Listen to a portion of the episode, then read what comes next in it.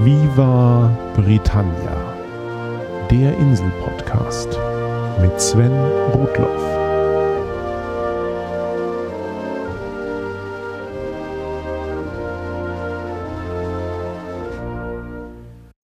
Herzlich willkommen zu Folge 65 von Viva Britannia, dem Podcast über Großbritannien und die Briten. In vergangenen Episoden habe ich schon viele Einblicke in die Geschichte der Insel gegeben, ihre Herrscher, Politiker, Wissenschaftler und Kulturschaffenden. Es ging um viele Schriftsteller, einige Musiker und gelegentlich Schauspieler. Nur über Maler habe ich bisher noch nicht gesprochen. Heute will ich das ändern und euch eine erste Auswahl der bekanntesten und interessantesten Maler der britischen Geschichte näher bringen. Wenn wir heute an britische Maler denken, fällt den meisten zunächst wohl nur William Turner ein. Das ist gar nicht mal die schlechteste Assoziation, wie wir später sehen werden, aber ist es nicht seltsam, dass für uns die Wahrnehmung britischer Malerei erst im 18. Jahrhundert beginnt? Tatsächlich ist aus den Jahrhunderten davor nur wenig erhalten geblieben. Im Mittelalter war England besonders für Buchmalerei und Tafelbilder bekannt.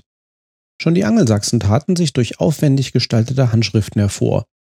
Und aus der Zeit der Normannen gibt es noch einige beeindruckende Werke. Darunter ist zum einen die Winchester Bible, die größte erhaltene Bibel aus dem 12. Jahrhundert, mit Seiten, die 60 mal 40 Zentimeter groß sind. Man vermutet, dass allein für das Pergament der Bibel rund 250 Kälber ihre Haut lassen mussten.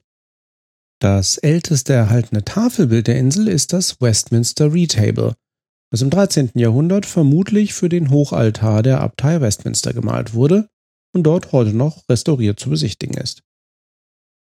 Man sieht, wie in weiten Teilen Europas war die Malerei des Mittelalters auch auf der Insel im Wesentlichen religiöser Natur. Nur war die protestantische Reformation im 15. Jahrhundert woanders kaum so vehement wie in England.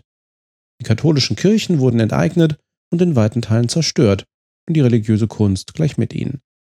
Dieser sogenannte Bildersturm hielt auf der Insel lange Zeit an.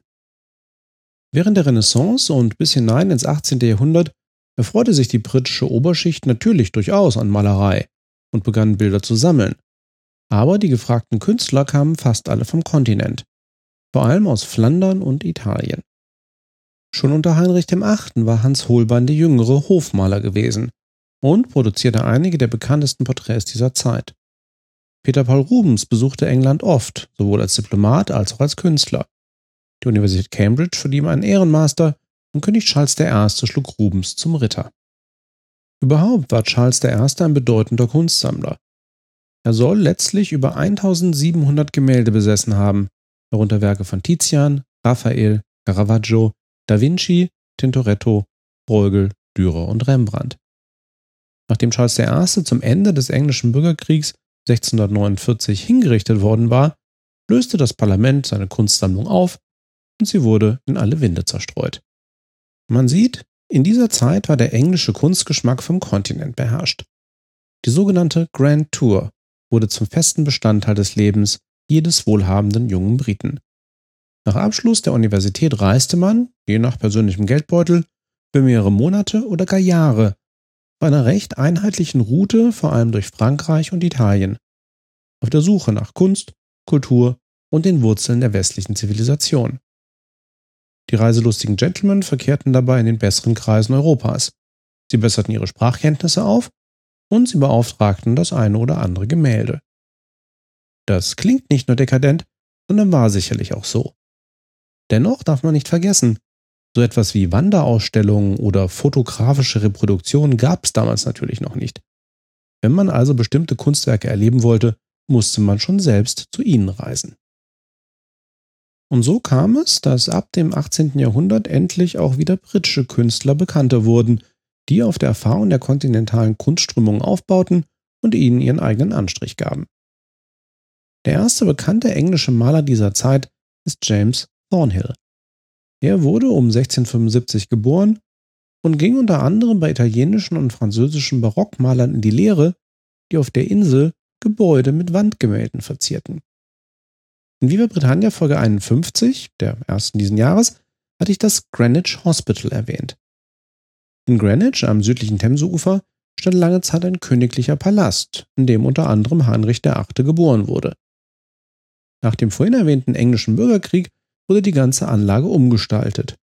Und Königin Mary II. ließ anstelle des inzwischen ungenutzten Palastes ein Krankenhaus für Seeleute errichten. Die Gebäude des Greenwich Hospitals wurden von dem bekannten Architekten Christopher Wren entworfen, Anfang des 18. Jahrhunderts errichtet und gelten heute als UNESCO-Weltkulturerbe. Zu der ehemaligen Klinik gehört auch eine große Halle, die einmal als Speisesaal für pensionierte Seeleute gedacht war, die auf dem Gelände lebten. Für die Innendekoration dieser Halle suchte man damals, nach Maßgabe des Erzbischofs von Canterbury, einen protestantischen englischen Maler.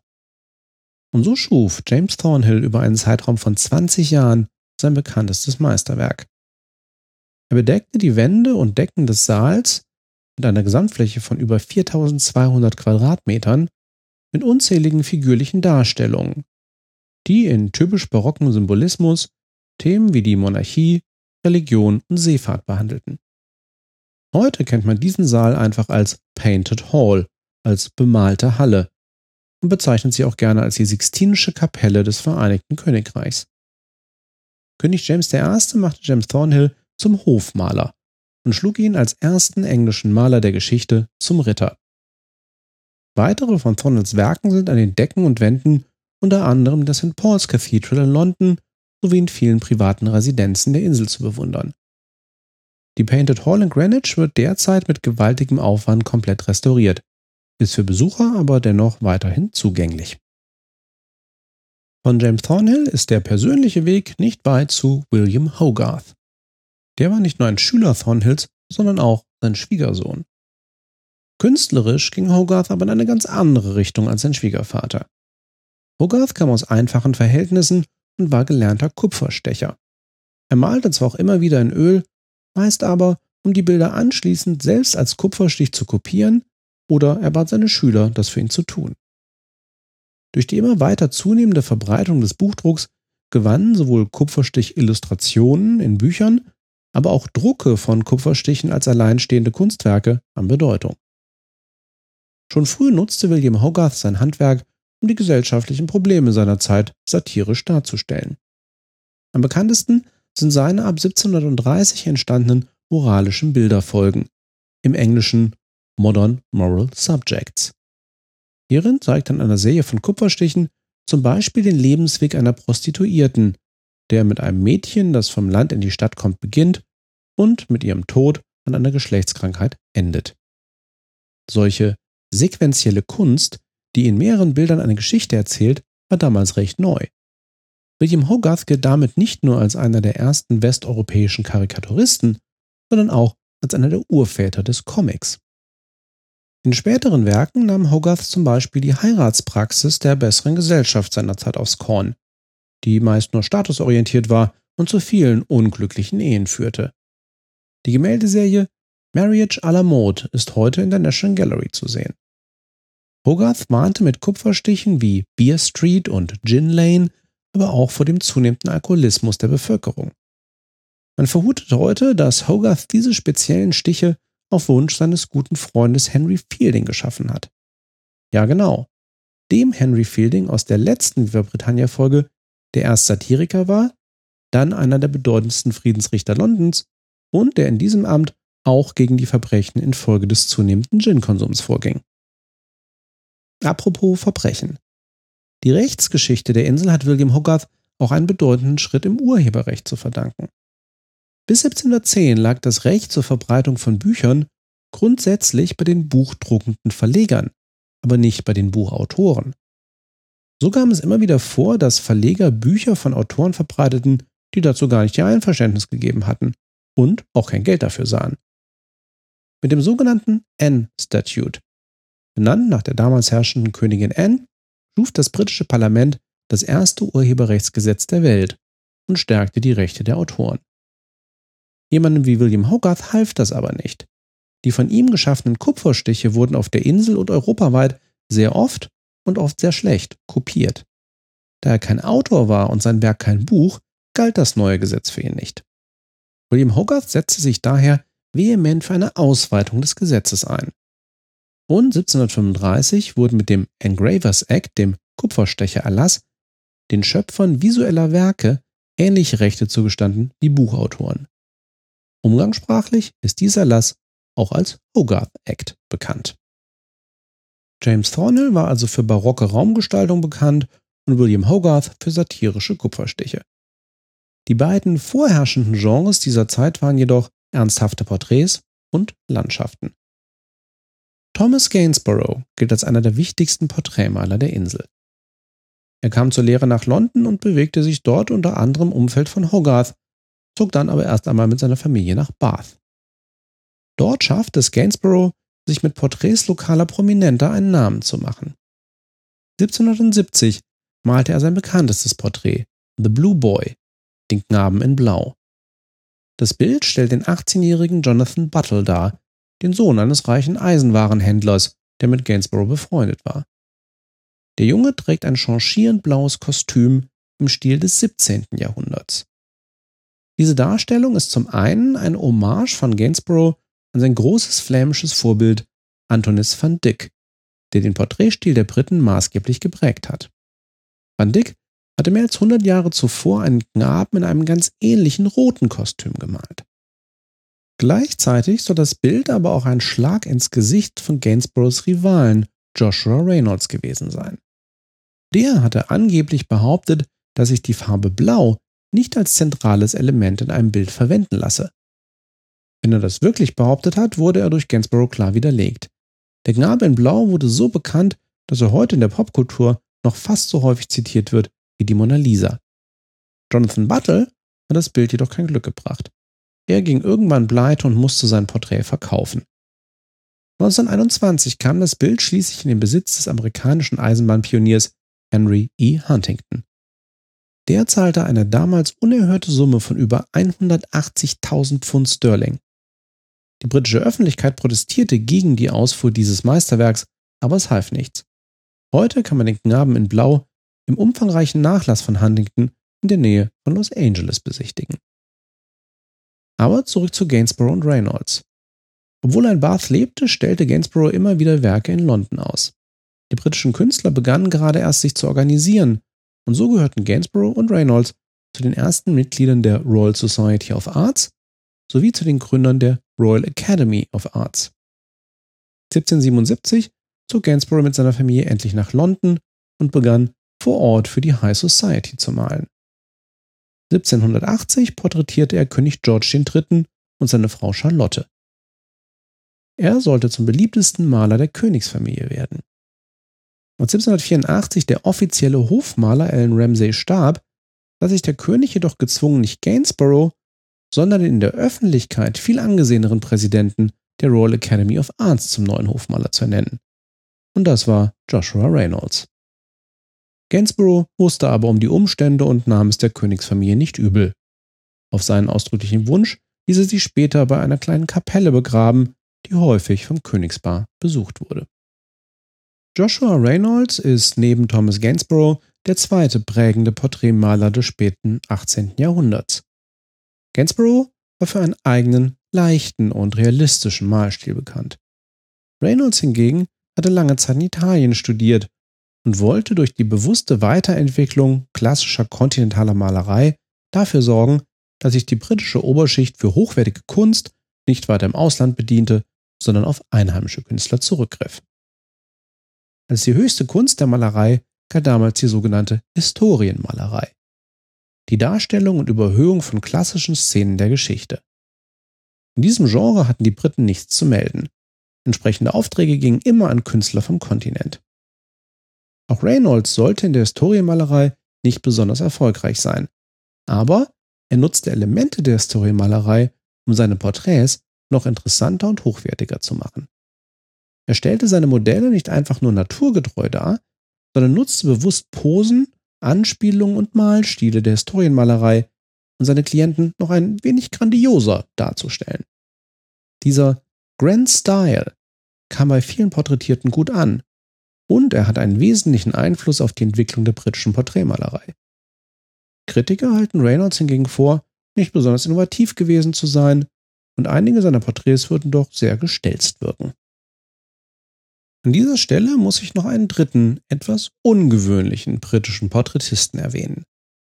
Wenn ihr irgendwo einmal ein Gemälde aus dem 18. Jahrhundert mit anatomisch sehr realistischen Pferden seht, ist die Wahrscheinlichkeit groß, dass es von George Stubbs gemalt wurde.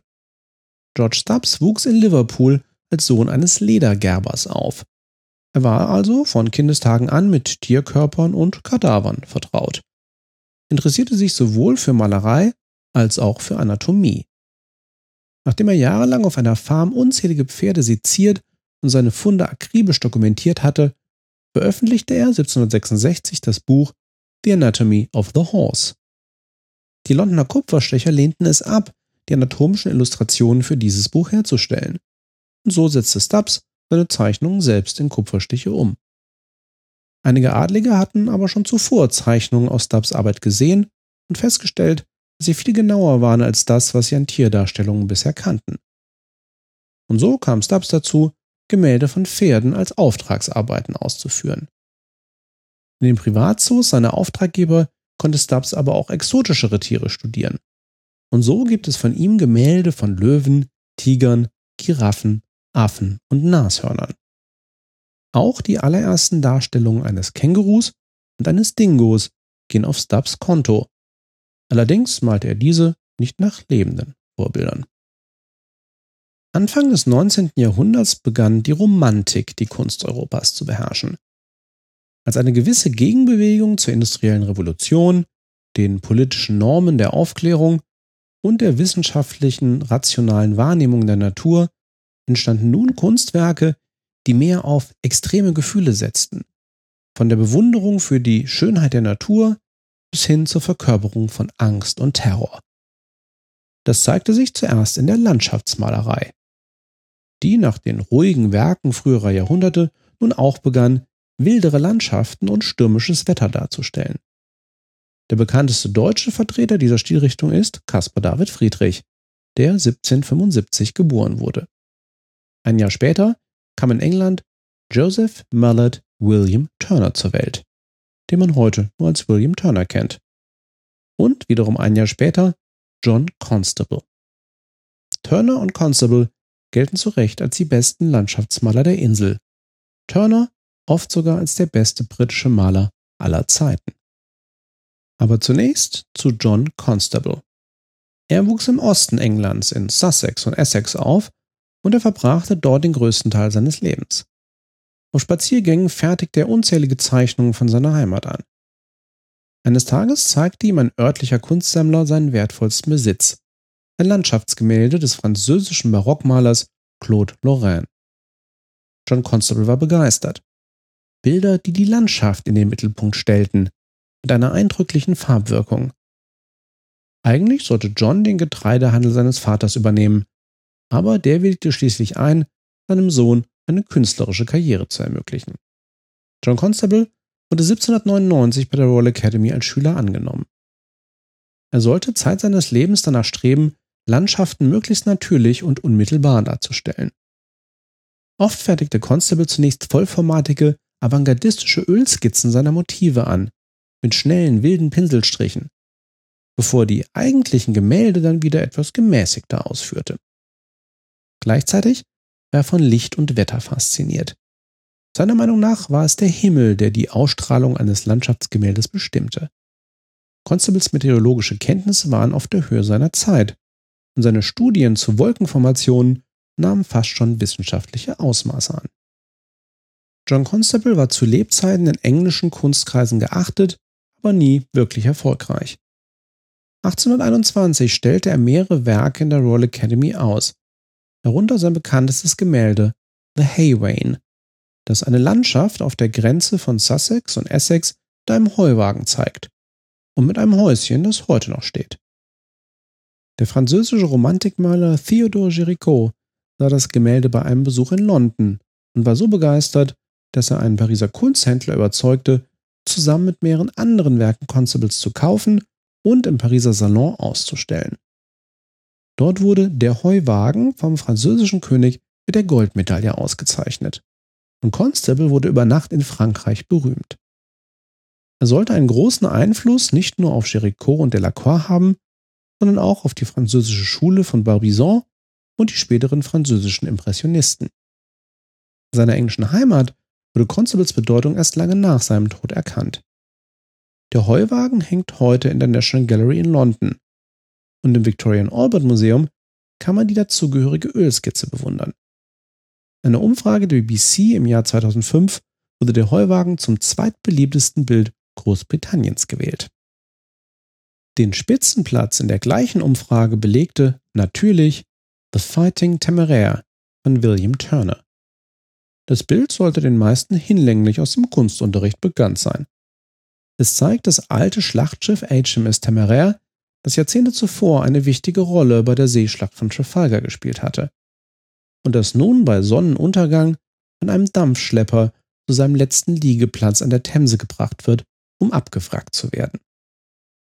Das Segelschiff erscheint fast geisterhaft in heller Farbe zur Linken, in starkem Kontrast zum dreckigen Dampfschlepper. Der rechte Teil des Gemäldes wird von der untergehenden Sonne dominiert, deren Licht sich sowohl in den Wolken als auch der Themseoberfläche spiegelt. Das Bild symbolisiert das Ende einer Ära der britischen Marine und den Beginn eines neuen industriellen Zeitalters. William Turner malte die Temeraire auf dem Höhepunkt seiner Karriere. Als das Bild 1839 in der Royal Academy ausgestellt wurde, war Turner schon seit 40 Jahren einer der bekanntesten Maler der Akademie. Joseph Mallet William Turner war 1775 in London als Sohn eines Barbiers auf die Welt gekommen. In seiner Jugend verbrachte er viel Zeit bei Verwandten außerhalb Londons und begann früh, Zeichnungen und Aquarelle von Landschaften und Gebäuden anzufertigen, die im Laden seines Vaters aufgehängt und für kleines Geld verkauft wurden. Auch als Turner 1789 im Alter von 14 Jahren in die Schulen der Royal Academy aufgenommen wurde, konzentrierte er sich zunächst vor allem auf die realistische Darstellung von Gebäuden und Perspektive. Schon ein Jahr später wurde ein erstes Aquarell von ihm in der Akademie ausgestellt.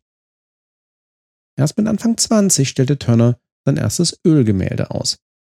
Fisherman at Sea zeigt ein Fischerboot bei stürmischer See in der Nacht, nur vom Mond und einer kleinen Laterne beleuchtet. Das Bild wurde von Kritikern gelobt und begründete Turners Ruf als Maler von Seemotiven. Anfang des 19. Jahrhunderts bereiste Turner immer wieder Europa, studierte im Louvre in Paris die alten Meister, er genoss Venedig und er malte bedeutende Szenen in den Alpen und in Rom. Da er schnell finanziell unabhängig war, konnte er sich ganz auf die Perfektion seiner Vision konzentrieren. Die emotional spannungsvolle Darstellung von Natur und vor allem Licht. In den ungestümen Naturgewalten sah Turner die Macht Gottes und im Licht die Verkörperung des göttlichen Geistes. So konzentrierte er sich viele Jahre zunächst auf die Abbildung von stürmischer See, Schiffswracks, regengepeitschten Landschaften und Feuern, wie dem Brand des Parlaments im Jahr 1834. In späteren Jahren rückte Turner dann immer mehr das Licht in den Mittelpunkt. Er verzichtete auf mögliche Ablenkungen wie feste Gegenstände oder Details. Diese abstrakteren Bilder erscheinen wie von einem Impressionisten gemalt. Und Turner beeinflusste diese spätere Stilrichtung maßgeblich. Aber ihm ging es bei seiner Malweise nicht um ein rein optisches Phänomen, sondern einen Ausdruck von Spiritualität. Nicht zuletzt durch diese späteren Werke, die seiner Zeit voraus waren, war Turner als Künstler auch umstritten. Aber sein Genie und seine Verdienste um die britische Kunst waren weiterhin anerkannt. Privat lässt sich über Turner kaum etwas sagen. Er galt als exzentrisch und hatte wenige enge Freunde neben seinem Vater, der 30 Jahre lang bei seinem erfolgreichen Sohn lebte und ihm als Assistent zur Seite stand. Nach dem Tod des Vaters fiel Turner immer wieder in Depressionen. Er heiratete nie und hatte langjährige Beziehungen mit zwei Witwen. Die letzten 18 Jahre seines Lebens verbrachte Turner im Haus seiner geliebten Sophia Booth, wo er ganz natürlich als Mr. Booth verkehrte. 1851 starb Turner und wurde in der St. Paul's Cathedral direkt neben Sir Joshua Reynolds beigesetzt. William Turner war ein ungemein eifriger Künstler. Er produzierte mehr als 550 Ölgemälde, 2000 Aquarelle und 30.000 Zeichnungen. Die weltweit umfangreichste Sammlung von Turners Werken ist in der Londoner Tate Gallery zu sehen. Die berühmte Temeraire war Turners Lieblingsbild gewesen. Er verkaufte es nie und es hing bis zu seinem Tod in seinem Atelier, in dem er auch regelmäßig Geschäftspartner und Gäste empfing. Turner vermachte es, wie alle seine unverkauften Werke, dem britischen Volk. Und heute hängt es, wie auch Constables Heukarren, in der National Gallery. An dieser Stelle noch ein Filmtipp. Vor zwei Jahren kam Mr. Turner von Mike Lee in die Kinos. Der Film zeichnet die letzten Jahrzehnte des Künstlers nach. Und Schauspieler Timothy Spall wurde für seine Verkörperung von William Turner unter anderem bei den Filmfestspielen in Cannes ausgezeichnet. Literarische, musikalische und filmische Denkmale bringen mich auch zum letzten Künstler dieser heutigen Folge. So sehr William Turner von seinen Zeitgenossen gefeiert wurde, so abgelehnt wurde William Blake. Der war auch ein Vollblutromantiker, aber mit ganz anderen Visionen als ein William Turner. Und das ist wörtlich gemeint. Bereits als Kind soll der temperamentvolle Blake Visionen von Engeln und Propheten gehabt haben, die er sein Leben lang in Gedichten und Bildern verarbeitet hat. Blake war für den normalen Schulbesuch ungeeignet und wurde zunächst von seiner Mutter unterrichtet. Schon mit zehn Jahren besuchte er Zeichenschulen und erlernte schließlich das Handwerk des Kupferstechers. Später wurde er auch bei der Royal Academy aufgenommen, aber seine Vorstellungen von Kunst erwiesen sich als nicht kompatibel mit denen von Joshua Reynolds. Daraufhin eröffnete William Blake eine Druckerei und arbeitete bis zu seinem Tod als Graveur und Illustrator. Zu seinem spirituellen Verständnis sagte Blake einmal, die Menschen werden in den Himmel aufgenommen, nicht weil sie ihre Leidenschaften gezügelt und besiegt oder gar keine Leidenschaften hätten, sondern weil sie ihr Verständnis der Dinge kultiviert haben. Mit anderen Worten, wenn Menschen ihre Begehren ausleben und ihr Bewusstsein erweitern, lobpreisen sie Gott. Kirchen und andere Religionen, deren Lehre darauf gerichtet ist, die natürlichen Begehren oder die Erleuchtung von Menschen zu unterdrücken, verehren in Wahrheit den Satan und sind abzulehnen. Mit solch einer Einstellung, die Blake auch in seinen Gedichten und Bildern umsetzte, machte er sich im England des 19. Jahrhunderts natürlich nicht besonders viele Freunde. Zum Glück galt Blake damals nur als harmloser Exzentriker und nicht als religiöser oder politischer Radikaler. Aber jeder, der Viva Britannia Folge 57 zur Geschichte des Okkulten auf den britischen Inseln gehört hat, kann sich wohl vorstellen, dass es später einige Kreise geben sollte, die Blakes mystische Sicht auf die Welt wertschätzten. Seine symbolgeladenen und komplexen Gedichte, Buchillustrationen und Gemälde drehten sich meist um religiöse Themen und wurden zunächst von Okkultisten wie Aleister Crowley oder frühen Psychoanalytikern wie Sigmund Freud und Carl Gustav Jung als Meisterwerke gefeiert. Unzählige Autoren und Musiker haben sich seitdem von Blake inspirieren lassen. So richtig wiederentdeckt wurde er in der Gegenkultur der 1950er und 60er. Bob Dylan, Allen Ginsberg, Jim Morrison, Van Morrison, U2, Tangerine Dream, sie alle haben Werke von Blake verarbeitet. Aldous Huxley beschrieb 1954 in dem Buch The Doors of Perception, die Pforten der Wahrnehmung, seine Erfahrungen mit der bewusstseinserweiternden Droge Mescalin. Der Titel ist ein Zitat von William Blake und wurde durch das Buch wiederum namensgebend für Jim Morrisons Band The Doors. Das Bild von Drake, das wohl den deutlichsten Einfluss auf unsere aktuelle Popkultur hatte, ist The Great Red Dragon and the Woman Clothed in Sun. Der große rote Drache mit der von der Sonne bekleideten Frau. Ist ein Aquarell von Blake zur Offenbarung des Johannes. Im Roman Roter Drache von Thomas Harris ist ein Serienmörder von diesem Bild besessen. Um den Mörder zu fassen, nimmt der Ermittler Will Graham Kontakt mit einem früher von ihm gefassten Serienmörder und hochintelligenten Psychiater auf, Hannibal Lecter. Roter Drache war der erste Roman, in dem Hannibal Lecter vorkam. Das berühmte Schweigen der Lämmer kam erst danach. Die Geschichte wurde inzwischen zweimal als Film adaptiert und ist auch die Grundlage für die Handlung der aktuellen dritten Staffel der Fernsehserie Hannibal. Und mit diesem ganz und gar nicht romantischen Auswuchs der britischen Romantiker möchte ich diesen ersten Ausflug in die britische Malerei beenden. Auf die Entwicklung seit der Mitte des 19. Jahrhunderts komme ich in einer eigenen Episode noch einmal zurück. Dann geht es unter anderem um die Prä-Raphaeliten, um Francis Bacon, David Hockney und Damien Hirst. Treue Zuhörer werden aber schon ahnen, was erst einmal in der nächsten Folge von Wir Britannia auf euch zukommt. Episode 66 steht vor der Tür und damit die sechste Bits and Bobs Folge in der ich zu früheren Themen nachtrage, korrigiere und ergänze. Bis dahin, thanks for listening, cheers and bye bye.